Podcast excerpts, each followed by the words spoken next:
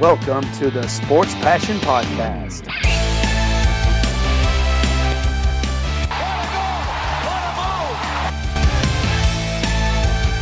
Oh, blocked by James! LeBron James with the rejection. And here's your host, Lars Marendorf. Einen wunderschönen guten Tag und herzlich willkommen zum Sport Passion Podcast.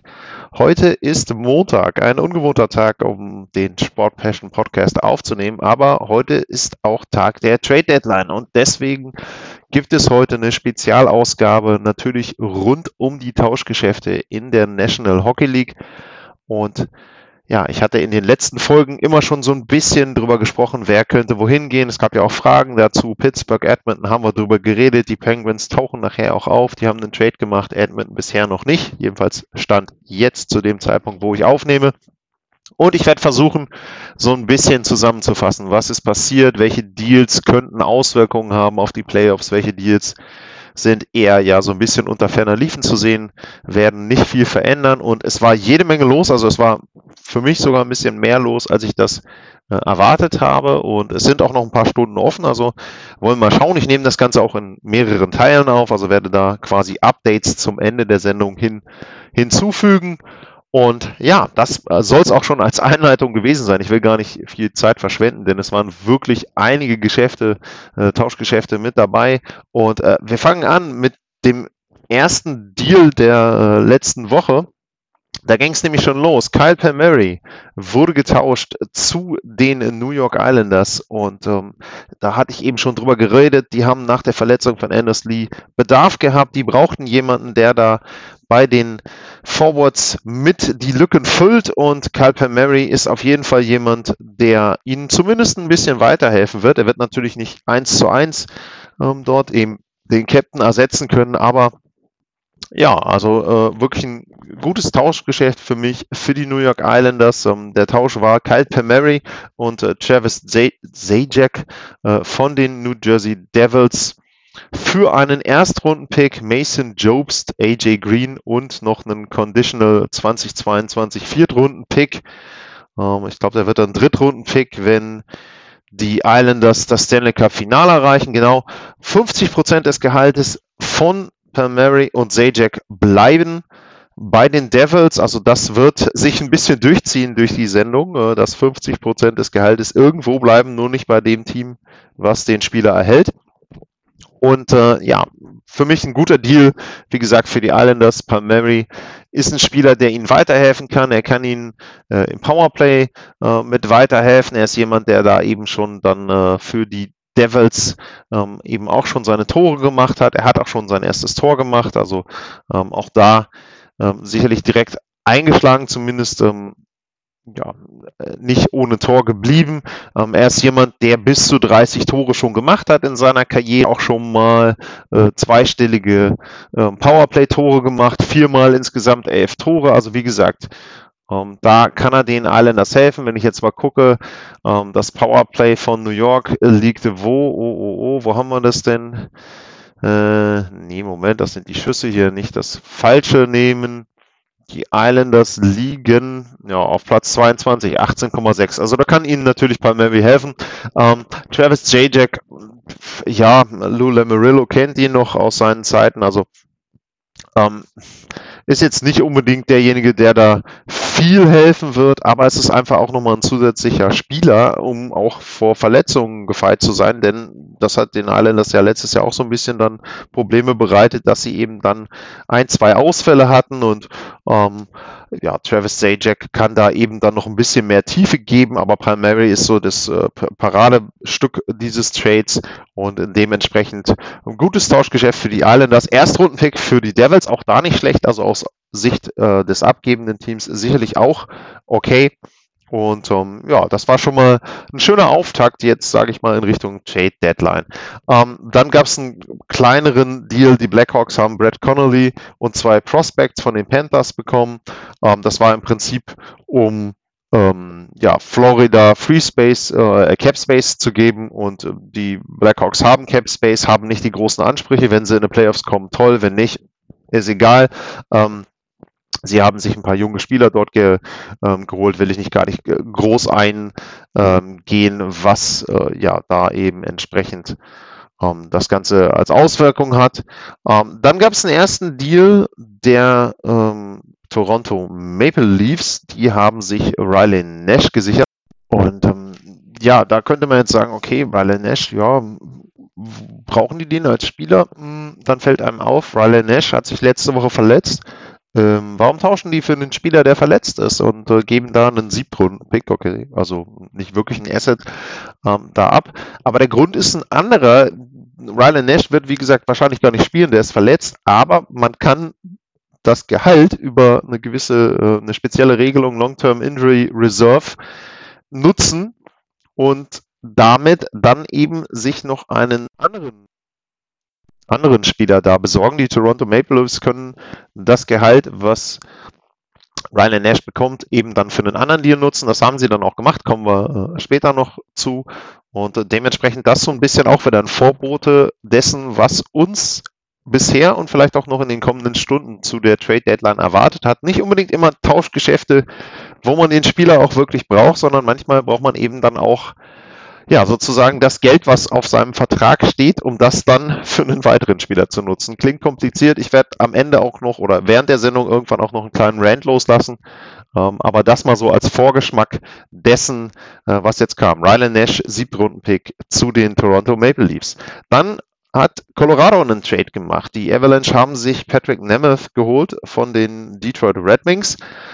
Und Nemeth ist kein Unbekannter in Colorado. Der hat schon mal gespielt für die Colorado Avalanche, ist ja, ein Verteidiger, der wird sicherlich eher im dritten Paar spielen äh, bei Colorado, kann ihnen da Tiefe geben. Eric Johnson fällt jetzt die gesamte Saison aus, das haben sie bekannt gegeben.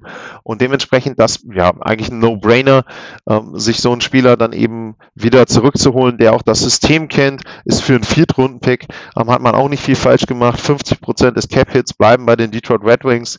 Und er ist äh, UFA nach der Saison, also man hat auch nicht sich irgendwie jetzt ähm, den Cap-Space langfristig zugebaut da und ähm, ja, anderthalb Millionen, also ähm, das ist eben dann entsprechend für so einen Defenseman da. Okay, er kennt äh, eben auch schon äh, Colorado und ähm, da wird die Eingewöhnungszeit nicht wirklich groß sein. Also das ist ein guter Trade auch Sicht der Avalanche. Detroit hat ein Asset mit dazu bekommen, auch da nicht schlecht. Steve Eisenman sammelt Draftpicks, kommen wir nachher noch zu, kriegt noch ein paar mehr und ähm, ja, entsprechend auch das für mich ein guter Trade aus Sicht von beiden Teams. Ähm, dann ging's los. Äh, Brandon Montour kommt zu den Florida Panthers. Wir hatten eben schon gesagt, kleiner Move ähm, von denen, um ein bisschen Gehalt freizukriegen. Jetzt kommt Brandon Montour aus Buffalo nach Florida und ähm, die äh, Buffalo Sabres bekommen einen Drittrunden-Pick dafür zurück. Das eben eine Reaktion ähm, auf die Verletzung äh, von Eckblatt bei den Florida Panthers. Montour, ja, ist sicherlich nicht derjenige, wo man jetzt sagt, er ist noch in Topform. Ähm, da muss man gucken, was hat der noch im Tank. Ähm, kann er vielleicht so ein bisschen wieder seine Form zurückfinden? Ist vielleicht auch dieser, ähm, ja, dieser Sog, ähm, der so ein bisschen da im Buffalo eingesetzt hat, ähm, jetzt etwas, was ihn gehemmt hat die letzten ähm, Jahre und ja, muss man gucken. Äh, für sage ich mal, für die Panthers auch das kein No-Brainer für einen Drittrunden-Pick. Wenn es klappt, okay, ähm, du hast ein bisschen Tiefe in der Verteidigung. Wenn es nicht klappt, gut. Ähm, aber da auch entsprechend, also äh, guter Trade, finde ich für beide Teams. Drittrunden-Pick ähm, ist für die Sabres. Dafür Brandon Montour ähm, eigentlich auch noch ein ganz guter, guter Gegenwert, den sie bekommen haben. Dann gab es den zweiten Trade äh, von Colorado ähm, und zwar von ähm, ja, oder ein lang erwarteter Trade äh, für mich. Ähm, sie haben sich endlich einen äh, Veteranen als Backup geholt. Ähm, nicht unbedingt den, den man da vielleicht äh, hätte erwarten können. Also da war eher Jonathan Bernier äh, im Gespräch, aber sie haben sich Devin Dubnik ähm, geholt von den San Jose Sharks haben dabei ähm, Greg äh, Paterin abgegeben und einen Fünftrunden-Pick. Paterin ist im Prinzip, sage ich jetzt mal, gegangen. Dafür war Nemeth verpflichtet worden vorher. Also das kann man so ein bisschen als 1 zu 1 Austausch da sehen auf Sicht von Colorado. Fünf-Runden-Pick für die Sharks, okay. Ähm, Dubnik ähm, ist ein erfahrener Torhüter, zwölf Jahre NHL, äh, hat schon mal ähm, Vezina Voting Stimmen bekommen. Das ist aber auch schon vier Jahre her. Die letzten zwei Jahre war die Fangquote unter 90 Prozent. Ähm, also nicht ganz so toll. Aber es ist eben so, ähm, Colorado hat jetzt damit sich zumindest abgesichert, wenn Philipp Grubauer was passieren sollte. Sie haben äh, Jonas äh, Johansson ähm, sich ja geholt gehabt von Buffalo schon vor ein paar Wochen. Der hat jetzt auch den ersten Shutout ähm, gehabt, also hat da jetzt auch langsam so ein bisschen sich reinfinden können, hat eben seine ersten Spiele gemacht. Und ähm, Devin Dubnik, dann jetzt eben noch so ein zweiter Torhüter, den du dahinter hast. Man kann Grubauer jetzt vielleicht auch das ein oder andere Mal eine Pause gönnen, ähm, sodass er vielleicht sogar mal gar nicht spielt und die beiden äh, bilden das Torhüter-Duo Weiß nicht, ob man mal das Risiko eingehen wird bei Colorado. Aber es wird nicht mehr so sein wie im letzten Jahr, ähm, dass du dann eben auf den dritten Torhüter zurückgreifen musst oder äh, anders, wenn du auf den dritten Torhüter zurückgreifen musst, dann ist es zumindest jemand, der in dieser Saison schon mal NHL-Hockey gespielt hat ähm, und da in einem Tor gestanden hat. Also auch das ein okayer Move. Also ich würde da, wenn man jetzt so, so Noten verteilen würde, dann würde ich da eher sagen, äh, drei, drei minus, was die Torhüterposition betrifft. Da hätte man vielleicht noch mehr machen können. Auf der anderen Seite möchte Colorado natürlich auch nicht ähm, sich auch den Cap Space zubauen mit ähm, Torhütern mit Vertrag vielleicht. Ähm, sie möchten auch nicht alle Draft Picks abgeben. Sie haben zwar super ähm, Spieler noch in der Pipeline, aber irgendwann möchtest du ja auch dann danach nochmal wieder neue, gute, junge Spieler bekommen. Ähm, also das natürlich verständlich. Aber wie gesagt, für mich ein Sicherheitsmove hätte besser sein können. Ähm, aber auf jeden Fall steht Colorado nicht mehr so blank da auf der Torhüterposition hinter Philipp Gruber, wie das noch vor ein paar Wochen der Fall war. Ähm, den nächsten Trade überspringe ich jetzt erstmal, ähm, weil das ein Trade ist, wo mein kleiner Rant drüber geht. Ähm, kommen wir dann eben noch gleich zu. Und ähm, ja, dann geht's noch weiter. Äh, Florida Panthers, das ist kein Trade, aber ein, ein, ein Roaster-Move. Die haben äh, Nikita Gusev äh, sich gesichert. Der war von den New Jersey Devils ja, quasi entlassen worden, also auf Unconditional ähm, Waiver Wires äh, gesetzt worden und ähm, die haben den für eine Million geholt. Ja, auch ein No-Brainer, eine Million in den Spieler, der sich beweisen muss, ähm, ob er denn noch NHL spielen kann. Ähm, No-Risk-Move eigentlich für die Panthers, wie gesagt, außer Cap Space eine Million und äh, dementsprechend das ja kann gut gehen, wenn nicht Okay, dann eben nicht. Ähm, dann, ja, gehen wir hier mal weiter, meine Liste durch. Äh, John Merrill von den Red Wings. Oh, ja, ähm, ist ein defensiver Verteidiger, den sich da die Canadiens geholt haben. Ähm, kann ich nicht viel zu sagen. Also ist auch eher so ein Deft-Move. Ähm, ja, wird auch nicht viel bringen für die Canadiens in dem Sinne, dass er dann ihnen ähm, außer eben Sicherheit äh, auf der Verteidigerposition, dass du einen weiteren Spieler hast, ähm, da eben sonst nicht viel bringt. Äh, Henrik Landkist wird nicht spielen können für die Capitals. Das vielleicht ein Vorzeichen für das, was die noch machen. Ähm, aber ähm, das ist noch eine Meldung, die auch eben äh, mit dazwischen auftaucht hier in dem Trade Deadline Tracker. Und dann eben, ja, vielleicht heißen kann, dass die Capitals sich jemand anderen holen. Und äh, ja, dann würde ich sagen, machen wir mal einen ganz kleinen Break und äh, dann komme ich gleich wieder und es geht weiter mit den Tauschgeschäften vor der NHL Trade Deadline. Bis gleich.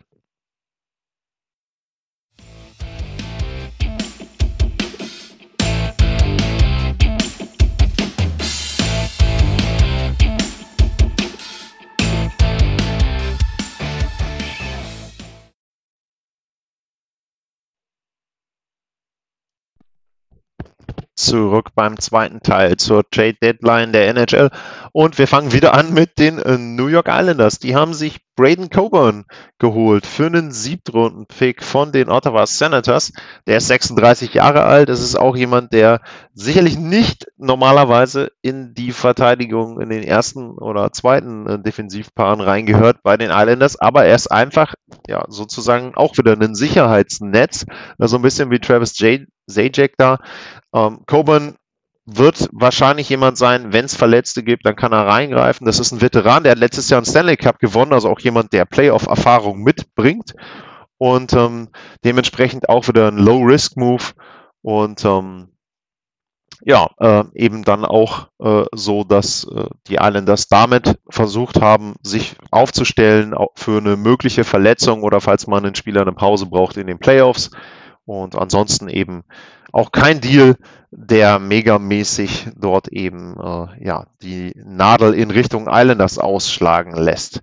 Dann geht's weiter und äh, ja, dann äh, kommt schon der erste Trade, auch wieder etwas, äh, wo ich in den letzten Wochen darauf hingewiesen habe, wo eben ein Team jemanden braucht für die Torhüter-Position. Das sind die Toronto Maple Leafs. Die haben sich David Riddich ähm, gesichert und haben ihn geholt, ja, als Backup im Prinzip im Moment jedenfalls für Jack Campbell und äh, vielleicht auch für Frederick Anderson, wenn er denn äh, wieder spielen kann. Und das ist eben genau der Punkt. Das weiß man im Moment nicht. Dementsprechend brauchte auch Toronto da erstmal einen Backup. Wenn er dann dritter Torhüter wird, umso besser. Dann sind beide wieder gesund. Aber äh, im Moment wäre er jetzt der Backup.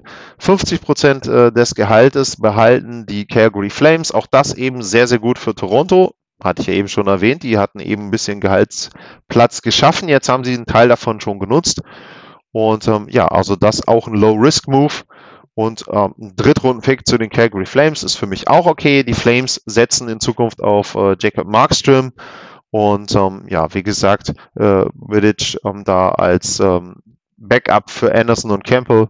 Ähm, die Statistiken sind jetzt auch nicht überragend. 4,71, 2,9 der Gegenschnitt, äh, 90,4 Prozent die Safe Percentage. Ähm, aber das ist so ähnlich wie bei dem äh, Trade äh, von Colorado für Devin Dibnick.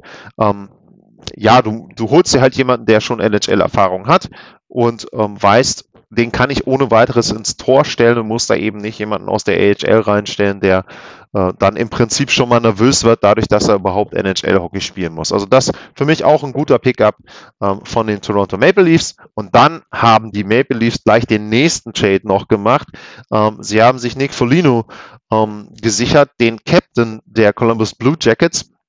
Und das Ganze in einem Drei-Team-Tausch. Und ähm, ja, was heißt Drei-Team-Tausch in dem Fall? Hm, das sehen wir jetzt. Äh, das, äh, eigentlich wäre es der zweite Trade dieser Art, aber ähm, den einen habe ich ja übersprungen, komme ich nachher noch hinzu. Ähm, der Trade läuft insoweit ab, ähm, Nick Folino ähm, ja, wird von Columbus abgegeben. Columbus behält 50 Prozent seines eigentlichen Gehaltes. Dann geht er im Prinzip nach San Jose San Jose gibt den dann aber ab nach Toronto und San Jose behält nochmal 50 Prozent des Gehaltes. Das sind dann also eben von den Verbleibenden dann 25 Prozent. Das heißt, die Toronto Maple Leafs haben nur noch einen Cap-Hit von 1,375, 25 Prozent des eigentlichen Gehaltes von Nick Folino und dementsprechend kommt er da relativ billig vom Gehalt her nach Toronto, aber die Blue Jackets bekommen einen Erstrunden-Pick dafür zurück und einen Viertrunden-Pick.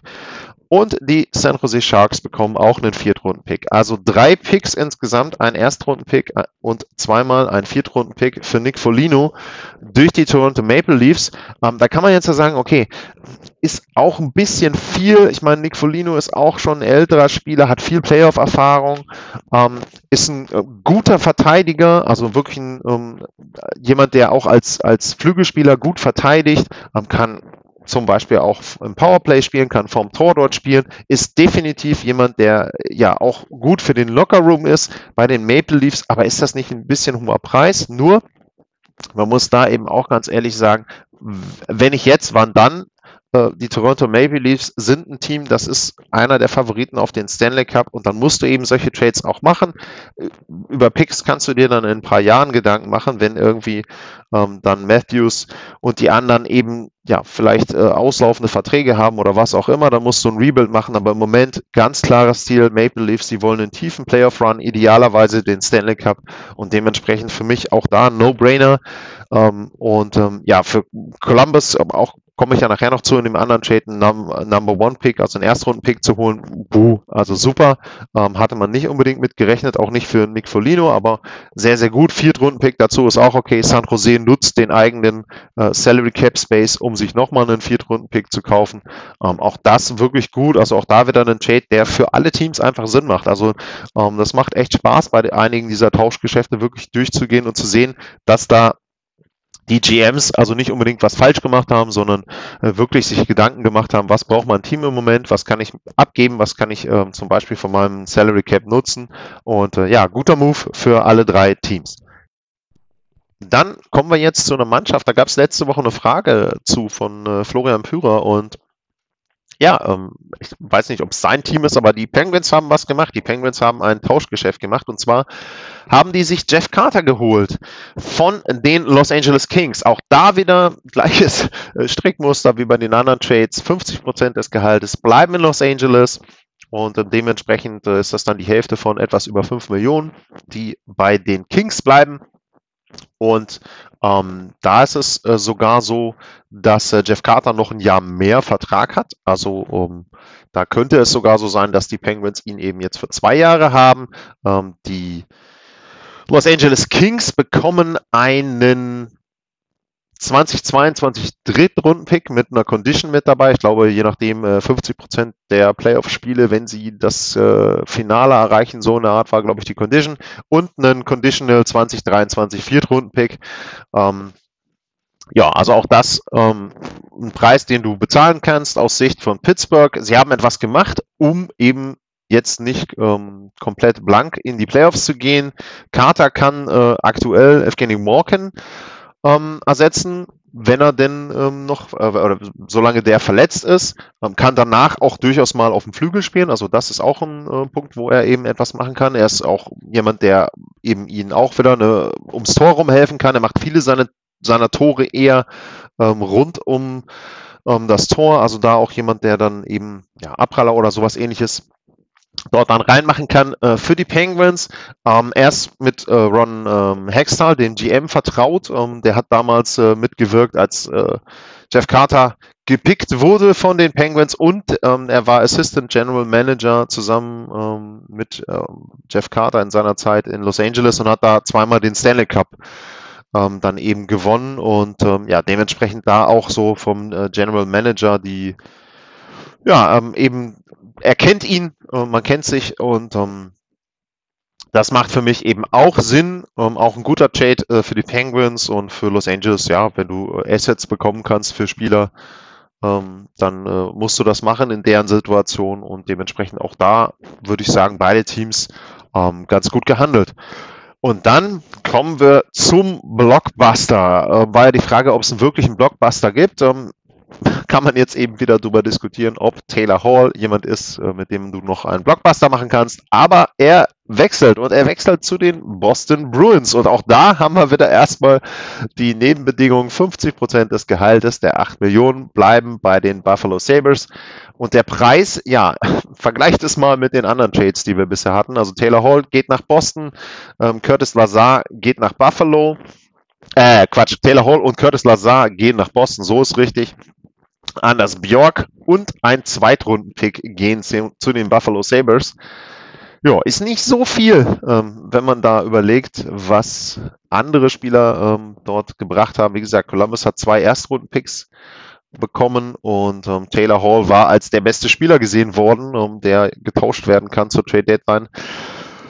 Ja, muss man sehen. So, ähm, aber den Trade einordnen. Was, also Buffalo, ja, es war glaube ich nicht mehr drin. Man hätte noch länger warten können. Auf der anderen Seite kriegst du dann am Ende noch mehr Assets. Hm, die Saison der Sabres ist eh für die Tonne.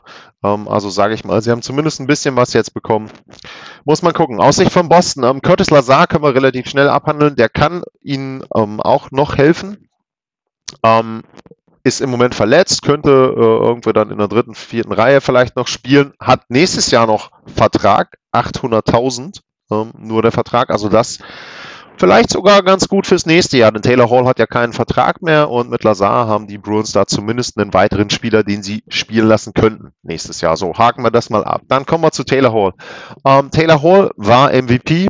Ähm, wie ich zu der MVP-Saison stehe, ist, glaube ich, relativ bekannt, aber er war eben MVP und hat da auch eine wirklich sehr gute Saison für die äh, New Jersey Devils gespielt. Aber man muss eben sagen, er hat in dieser MVP-Saison eine Schussquote gehabt von 14 Prozent. So, wenn man jetzt mal guckt, was er denn sonst so hatte, dann lag er immer eher so, oh ja, um die 7 Prozent. Ähm, Und im Moment in der Saison lag er bei 2,3 Prozent, was zu sagenhaften zwei Toren in 37 Spielen geführt hat bei den Buffalo Sabres. Und äh, dementsprechend kann man jetzt natürlich sagen, okay, ähm, die 14 Prozent der MVP-Saison waren nicht realistisch, die 2,3 Prozent dieses Jahr waren es aber auch nicht. Dementsprechend kann Boston natürlich darauf hoffen, dass Taylor Hall jetzt endlich mal wieder seine Form findet, die er in den letzten zwei Jahren nicht unbedingt hatte. Er war besserer Durchschnitt, äh, wenn überhaupt, bei den Devils, bei den Coyotes und bei den Buffalo Sabres.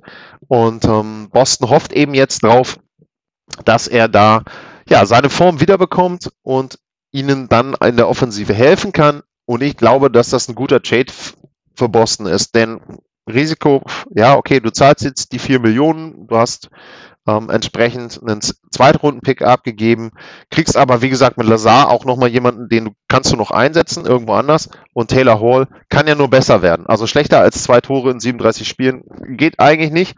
Ähm, dann hast du ein viel besseres Umfeld. Er hat jetzt eine Situation, er hat Spieler, die haben schon mal einen Cup gewonnen, er hat Spieler, die haben schon tiefe Playoff-Runs gehabt. Er hat ein Team, das hat Stanley Cup Aspirations. Das war in New Jersey nicht so, das war in Arizona nicht so und das war natürlich auch realistisch in Buffalo nie so. Dementsprechend, so ein Team hat Taylor Hall noch nie gehabt. Und wenn er es jetzt nicht packt, wenn er jetzt nicht irgendwie ähm, dort einen wirklich guten Run hat, Punkte produziert, entscheidende Tore vielleicht macht, ihnen hilft, dann wird er sowieso keinen Riesenvertrag kriegen im Sommer. Also auch für ihn vielleicht die letzte der letzten Chancen, ähm, jetzt da wirklich nochmal die Kurve zu kriegen, hin zurück zu dem wirklich sehr guten Spieler, der war in New Jersey. Ähm, und ja, für die Bruins guter Tausch. Haben jetzt die Nacht 8-1 verloren ähm, gegen die Capitals. Weiß ich nicht, ob sie da alle vorm Fernseher gesessen haben und ähm, oder alle vielleicht die Verhandlungen geführt haben. Ich kann es mir nicht so ganz erklären, aber ja, lieber einmal 8-1 als äh, 7 mal 1-0 so ungefähr. Und dementsprechend mit Taylor Hall werden die Bruins zumindest mal mehr als ein Tor schießen, denke ich. Und dann ähm, ist das für sie auch ein guter Trade gewesen. Und das dann eben vielleicht der Blockbuster bisher vor der Trade Deadline. Und dann machen wir die zweite Pause und dann kommen wir gleich zurück und ich warne mal vor, es wird einen kleinen Rant geben von mir. Bis gleich.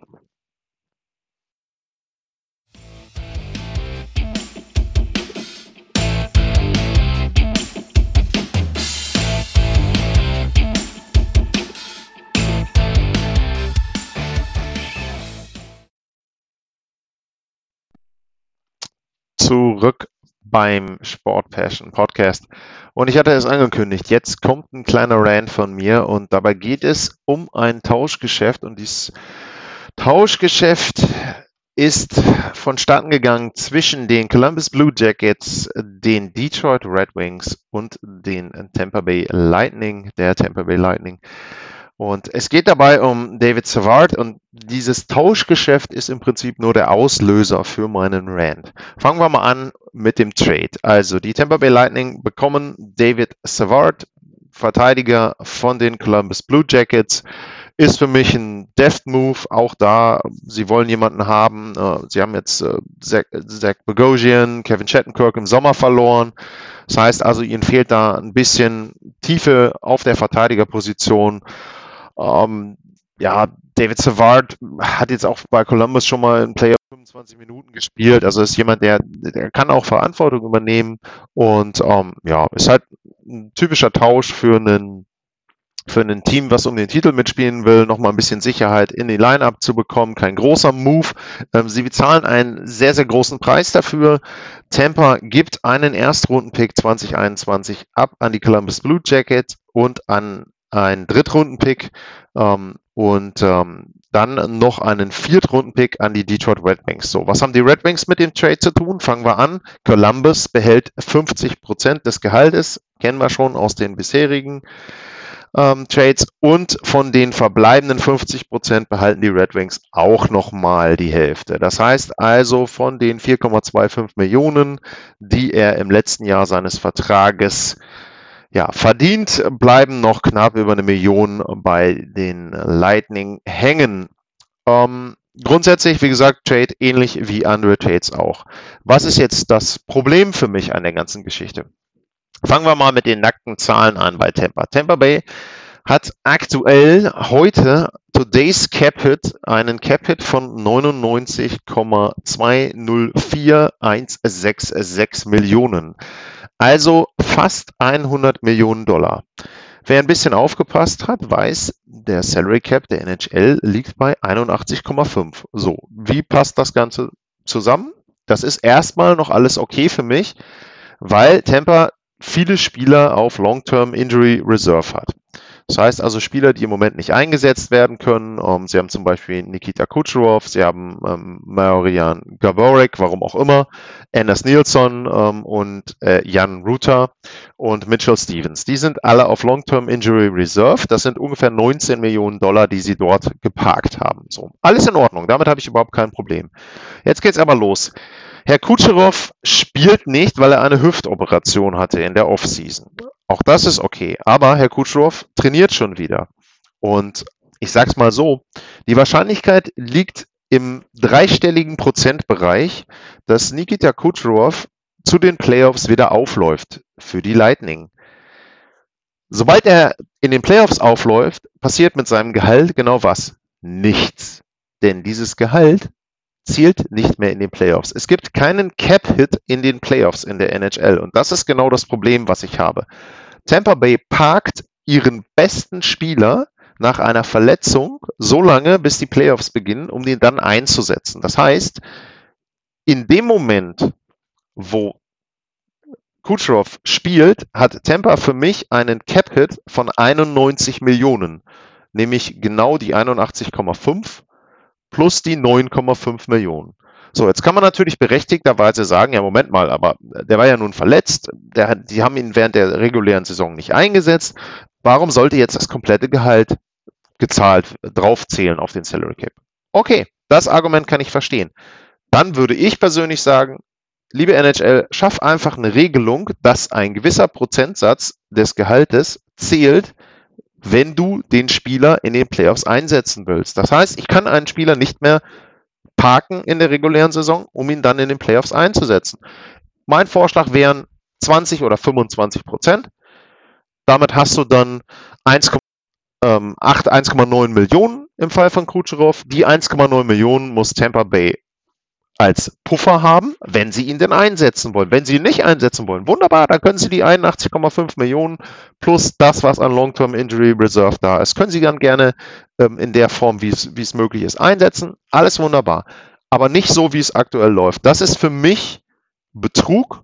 Dafür brauche ich keinen Salary Cap und dann kann ich die ganze Sache im Prinzip auch sein lassen, wenn ich als Team in der Lage bin, einen Spieler rauszunehmen und dann in den Playoffs wieder einzusetzen. Wie gesagt, solange er nicht spielt, ist mir das vollkommen egal. Wenn er spielt, muss irgendein Teil seines Gehaltes zählen, denn er wird ja de facto auch eingesetzt. Also zu sagen jetzt, ja, in den Playoffs zahlen wir kein Gehalt mehr.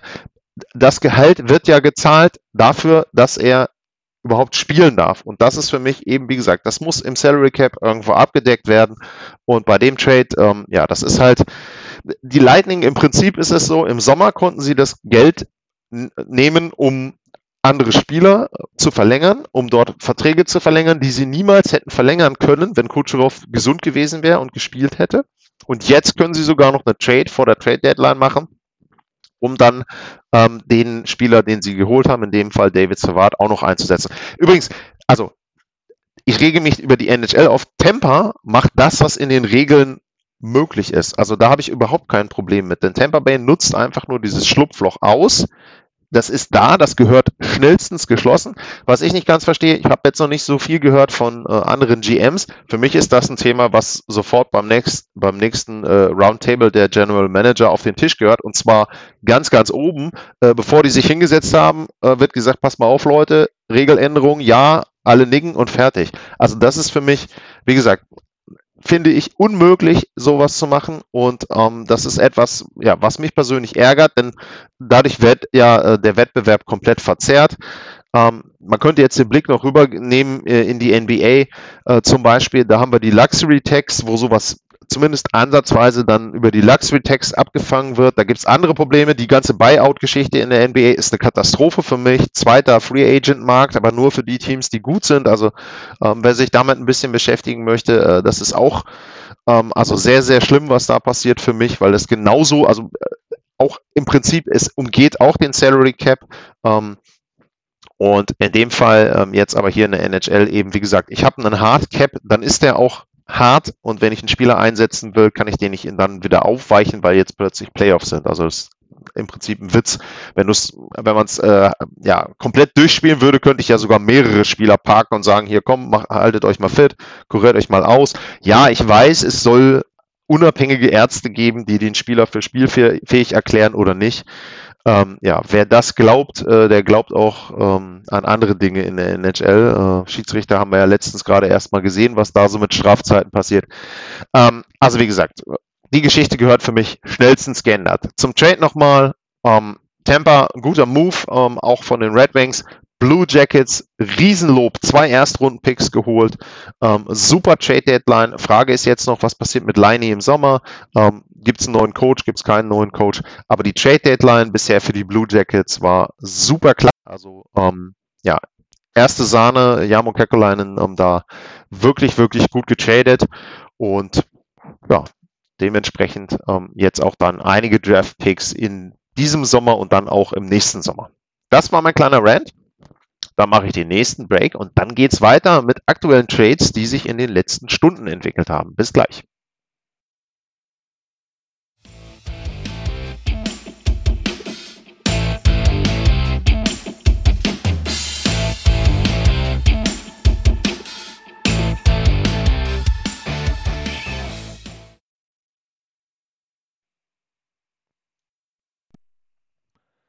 Und weiter geht's mit der Sendung zur NHL Trade.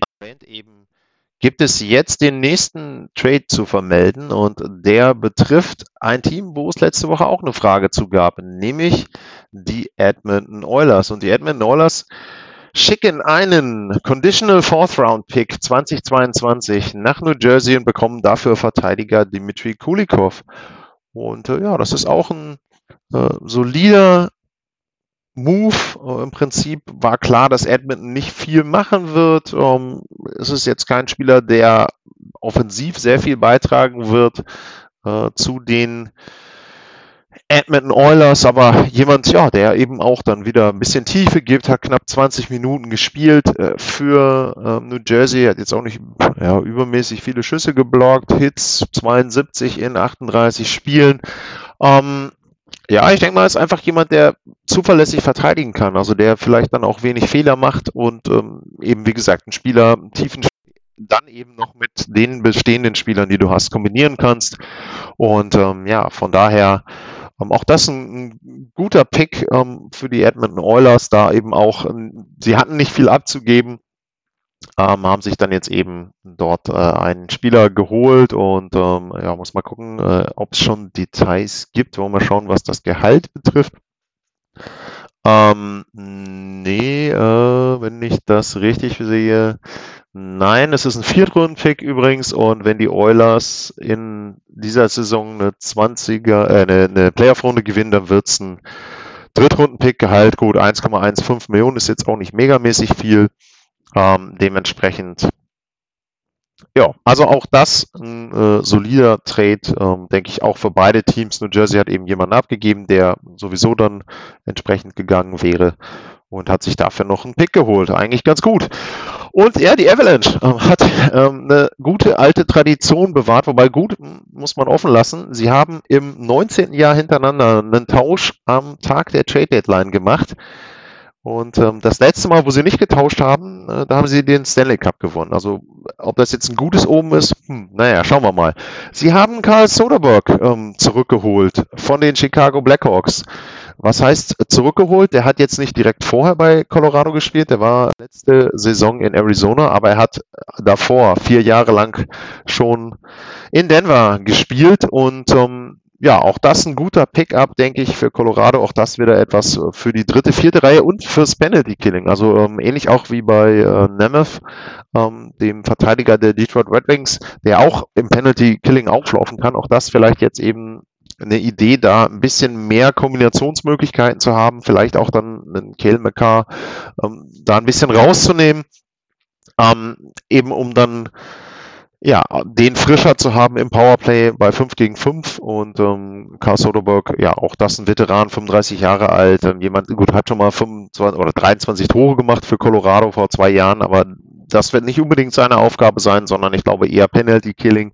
Gut, klar, ähm, in den Playoffs, dritte, vierte Reihe, wenn die Tore machen, ist natürlich immer ein gutes Zubrot, hat eine sehr gute Schussquote in dieser Saison. Wenn ich jetzt mal äh, gucke, 17,1 Prozent für Chicago, sieben Tore bisher in 34 Spielen, äh, knapp unter 10 Prozent und ähm, dementsprechend um, ähm, aber wie gesagt, also Offensive wird nicht hundertprozentig von ihm erwartet, sondern ich glaube eher auch da wenig Fehler machen, Unterzahlspiel und ähm, das Hauptgründe sein, warum dieser Trade äh, von Colorado dann entsprechend gemacht wurde. Dann gibt es einen Trade der Vegas Golden Knights, was ich interessant finde, weil ich bisher angenommen habe, dass die, so waren auch die Aussagen, ähm, die Mannschaft sind, die noch weniger eigentlich an äh, Salary Cap Space haben als äh, Tampa, wobei Tampa hatte ja dann irgendwie Salary Cap Space, aber ähm, die Vegas Golden Knights haben anscheinend auch nochmal den ein oder anderen Dollar unterm Kopfkissen gefunden.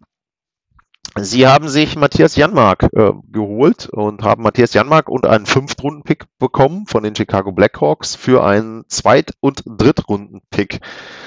Und ähm, ja, Matthias Janmark ähm, Forward war, ist jetzt auch schon in seiner fünften Saison ähm, in Dallas Stars gespielt und ähm, hat in Dallas schon mal 19 Tore gemacht. Das war aber seine zweite Saison. Und wenn man sich so auch ein bisschen die Advanced Metrics anguckt, dann weiß ich nicht, ob die Entwicklung von ihm äh, in die richtige Richtung geht. Wenn man da so ein bisschen guckt, die Corsi-Werte gehen alle runter in den Keller, was Chicago nicht unbedingt überraschend ist, aber auch vorher. In Dallas sind die Werte von, äh, beim Corsi-Wert zum Beispiel von 54 in Richtung Mitte 40 runtergegangen. Ähm, ja, naja gut, also auch äh, so Dinge wie Eiszeit ähm, haben sich da, wenn ich jetzt mal gucken würde, haben sich da nicht unbedingt nach oben entwickelt. Ähm, das ist eben ja, jetzt auch wieder ein Trade, denke ich, von den Vegas Golden Knights, wo sie auch nochmal versuchen, eben dann wieder eine Kombinationsmöglichkeit in den unteren Reihen zu haben. Und ja, muss man sehen, ob ihnen das so wirklich viel bringt. Wie gesagt, bei Vegas zum Beispiel hatte ich ja auch schon gesagt in der Saisonvorschau, dass sie natürlich mit äh, Pietrangelo den besten Spieler vielleicht dann insgesamt, wenn man Taylor Hall sieht, sich im, in der Offseason gesichert haben. Aber die Frage ist eben, haben sie dafür mit Tiefe bezahlt? Und ähm, da muss man eben gucken, ob dann jetzt äh, so ein Trade für Matthias Janmark ihnen da ein bisschen von dieser Tiefe zurückgibt. 28 Jahre alt, also auch nicht mehr besonders jung fürs fünfte Jahr NHL, ist erst spät in die, in die Liga gekommen, ganz ruhig. Und ähm, aber gut, äh, Vegas Golden Knights machen dann auch noch einen Trade vor der Trade Deadline und dann will ich mal kurz einmal aktualisieren, ob es denn noch was Neues gibt. Es geht jetzt nämlich uhrzeittechnisch auch in die letzten Minuten und ähm, das heißt aber nicht unbedingt, dass jetzt um 21 Uhr der letzte Trade auch fertig ist. Es gibt immer noch so ein bisschen den Effekt, dass doch noch mal ein paar ja ein paar Trades dann nach gereicht werden. Das ist so ein bisschen auch, äh, wenn man das aus dem Fußball kennt, manchmal ist ja dann auch da so etwas, dass ein, ein äh, Kauf oder Verkauf nochmal nachgereicht wird nach dem eigentlichen Transferschluss und das ist in der NHL eben auch ähnlich. Und ähm, ich schaue gerade mal nach, aber im Moment gibt's hier zumindest auf der offiziellen Seite noch nichts zu vermelden und äh, dementsprechend mache ich nochmal einen kurzen Break und ähm, dann gucke ich mal, ob es gleich nochmal was Aktuelles gibt. Und wenn nicht, kleines Fazit noch und äh, dann erstmal das Ende der Sendung. Aber bis gleich nochmal.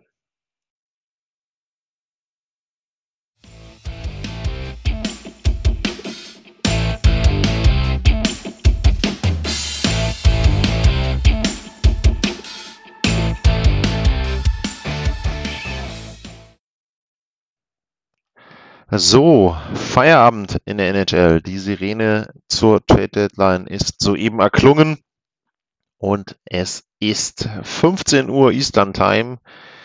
Das heißt, die Trade Deadline ist abgelaufen und es ist tatsächlich noch ähm, so ein bisschen was passiert. Also zum einen haben wir noch ein paar Verträge, die verkündet wurden, die verlängert wurden. Ähm, Alex Iafalo ähm, von den Los Angeles Kings hat für 16 Millionen für vier Jahre verlängert und ähm, dann haben wir noch bei den Philadelphia Flyers Scott Lawton, der hat fünf Jahre unterschrieben und dafür bekommt er 15 Millionen von den Philadelphia Flyers. Äh, beides äh, Spieler gewesen, die auch so ein bisschen gehandelt wurden vor der Trade Deadline. Lawton ähm, hatte ich auch erwähnt letztens, äh, dass das jemand war, der vielleicht bei den Penguins irgendwie ja, reingepasst hätte und auch äh, zumindest gab es Gerüchte darüber, dass er dorthin kommen könnte und ähm, ja, das passiert jetzt eben nicht. Die Flyers haben nicht viel gemacht, ist aber in der Situation, glaube ich, auch gar nicht so das Schlechteste, was sie machen konnten. Sind kein Titelkandidat, sollten aber auch ihren guten Aufbau so der letzten Jahre jetzt nicht unbedingt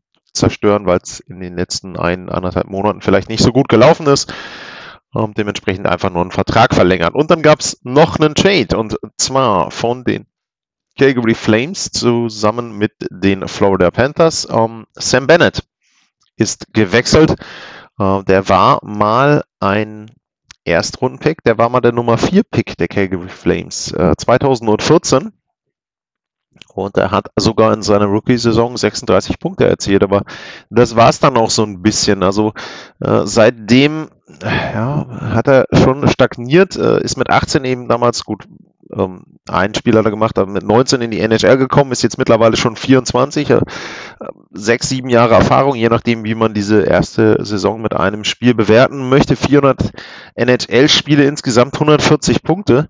Ähm, ja, ist jemand, der vielleicht nochmal eine zweite Chance braucht, irgendwie einen Tapetenwechsel und die Florida Panthers äh, sind eben auch ein Team, was sich erhofft, äh, um den Stanley Cup mitspielen zu können.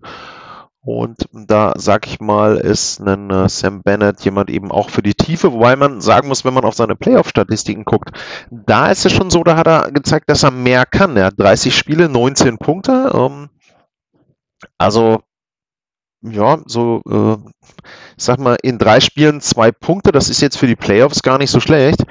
Und ähm, da muss man eben gucken, ob das vielleicht dann auch ganz gut ist, dass der da etwas Erfahrung hat und eben da entsprechend in Florida auch nochmal ein bisschen was in den Lockerroom bringen kann. So, und ansonsten, ich werde nochmal so ein bisschen aktualisieren hier, ob es denn vielleicht doch nochmal ein, zwei Trades gab, die jetzt eben später vermeldet wurden. Aber im Moment sehe ich da nicht so wirklich nicht so wirklich viel. Nee, ähm, Sam Bennett ist anscheinend der Letzte. Ja, dann würde ich so ein bisschen einsteigen in ein kleines Fazit von äh, den Trades, die wir da gesehen haben. Wer ist der große Gewinner? Hm, gibt es einen wirklich großen Gewinner? Das ist, glaube ich, immer natürlich schwer zu sagen. Boston hat sicherlich den größten Namen bekommen mit Taylor Hall. Die Bruins aktuell auf vier und ähm, in ihrer Division, aber relativ sicher schon ähm, auf dem Playoff-Platz.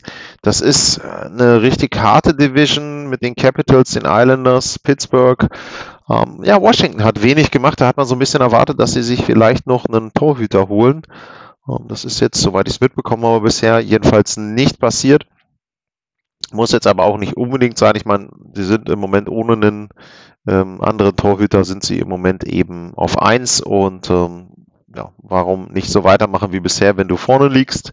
Die Islanders hatten wir drüber gesprochen, das war für mich ein guter Trade, also die gehören definitiv zu den Gewinnern. Pittsburgh, gut, die konnten nicht viel machen. Jeff Carter ist da eigentlich schon eine ganz gute Lösung, auch weil er flexibel einsetzbar ist. Boston, wie gesagt, habe ich was zu gesagt. Ansonsten in der Division, Rangers haben nichts gemacht, war erwartbar, ist auch okay. Philly habe ich eben drüber gesprochen, die Devils haben für mich auch ein paar gute Trades gemacht, haben einfach versucht, das, was sie an Assets hatten, äh, unterzubringen. Ähm, da sicherlich ähm, auch einen guten Gegenwert erzielt.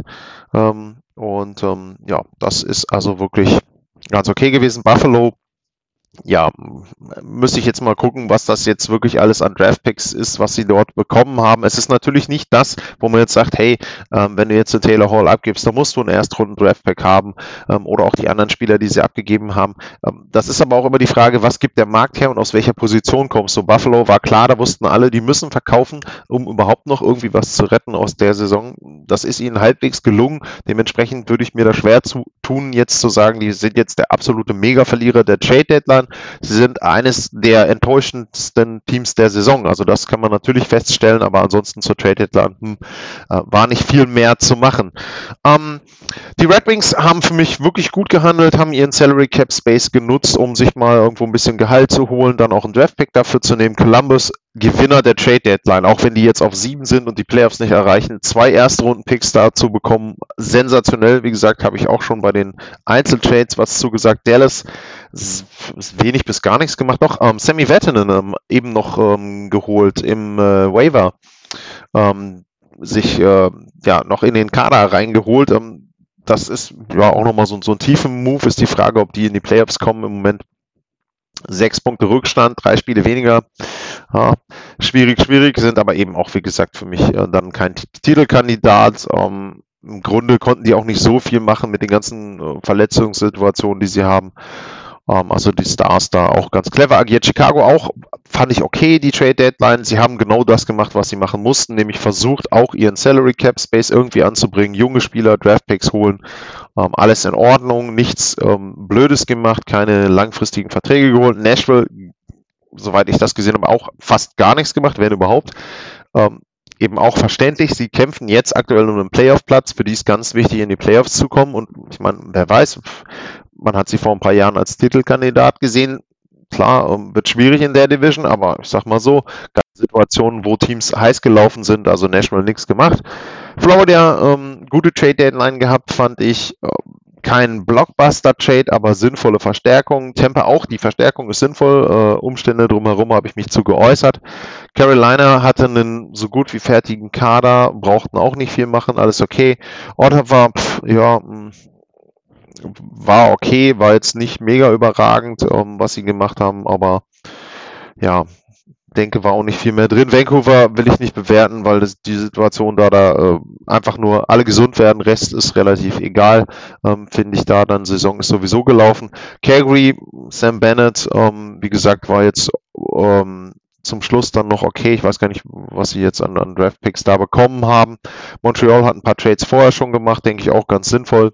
Ähm, Stall äh, Edmonton das gemacht, was sie machen konnten. Einen kleinen Pickup in der Defensive ist auch solide, finde ich. Winnipeg, wenn man so will, vielleicht so ein bisschen ein Verlierer, weil sie wirklich nichts gemacht haben. Wie gesagt, Stand jetzt 21.30 Uhr knapp.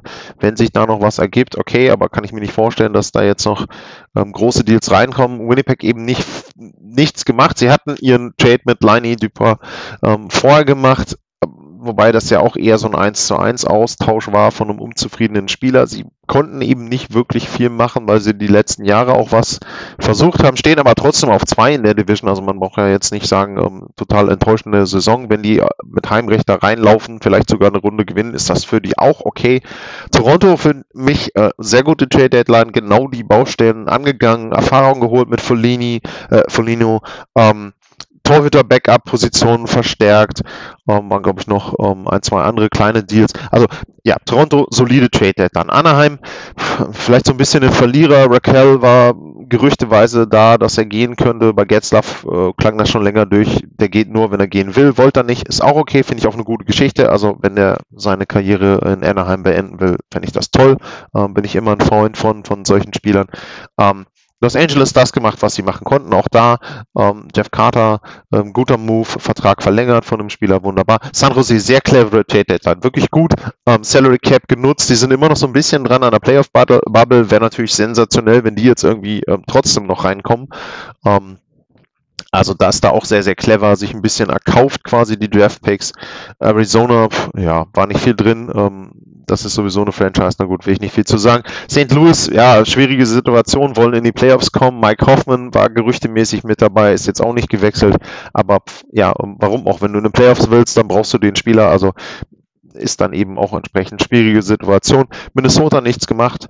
Ähm, war okay. Überraschungsteam, warum sollte ich das auseinanderbrechen? Ist in Ordnung so. Vegas das gemacht, was sie machen konnten. Ähm, bei dem Deal übrigens natürlich äh, Salary auch noch dann äh, zwischendurch bei den anderen Vereinen geblieben. Also so viel ist dann gar nicht in Vegas angekommen an Gehalt. Ähm, am Schluss dann eben für Janmark. Ähm, ja, und ähm, dann äh, Colorado auch solide gemacht, genau die Baustellen angegangen, Backup Torhüterposition, Verteidigertiefe geholt, Forward-Tiefe geholt. Und ähm, ja, wie gesagt, Torhüter hätte für mich ein bisschen besser sein können, aber musst du auch immer gucken, was gibt der Markt her, was willst du bezahlen. Dementsprechend, ähm, ich fand viele sinnvolle Trades dabei. Also da war jetzt wenig dabei, wo ich gesagt habe, pff, das macht jetzt überhaupt gar keinen Sinn, da wird viel zu viel bezahlt.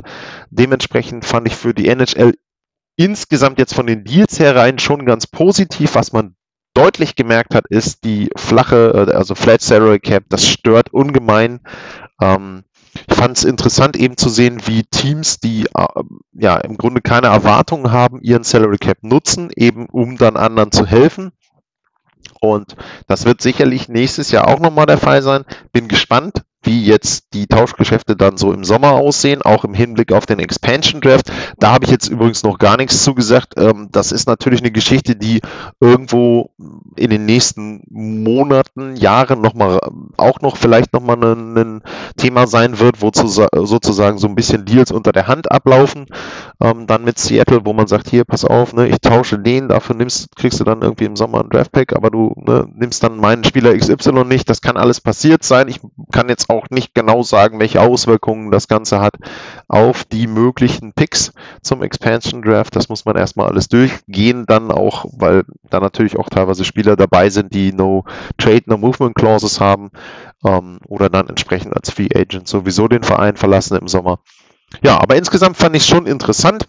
Ähm, waren eben viele Namen mit dabei, die gegangen sind dadurch, dass Nashville ähm, runter ist, war dann am Ende so ein bisschen was vom Markt ähm, weg. Also da fehlten dann einige Spieler. Aber wie gesagt, ähm, ich glaube schon, äh, dass das am Ende auch dann ein paar Moves sind, wo man gucken wird. Äh, Vegas, Colorado, interessant, welcher der Deals da vielleicht dann den größeren Einfluss hat. Tampa, Florida vielleicht auch so ein bisschen. Wie wirkt sich das aus? Hat Carolina das besser gemacht, weil sie nicht viel gemacht haben? Ähm, ja, muss man sehen. Wie gesagt, für mich wirklich interessant.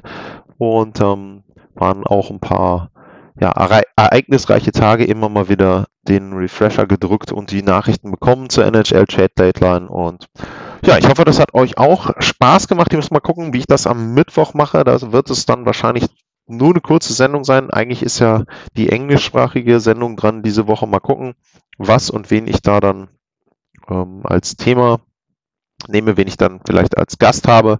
Ansonsten vielen Dank fürs Zuhören. War jetzt auch wieder knapp eine Stunde und ähm, ja, hoffe, es hat euch trotzdem Spaß gemacht. Wie immer gilt, folgt mir bei Twitter, liked die Sendung, wo immer ihr Podcast hört, auch bei iTunes Bewertungen wäre sehr, sehr hilfreich. Ansonsten vielen Dank und dann bis Mittwoch oder nächste Woche. Ciao.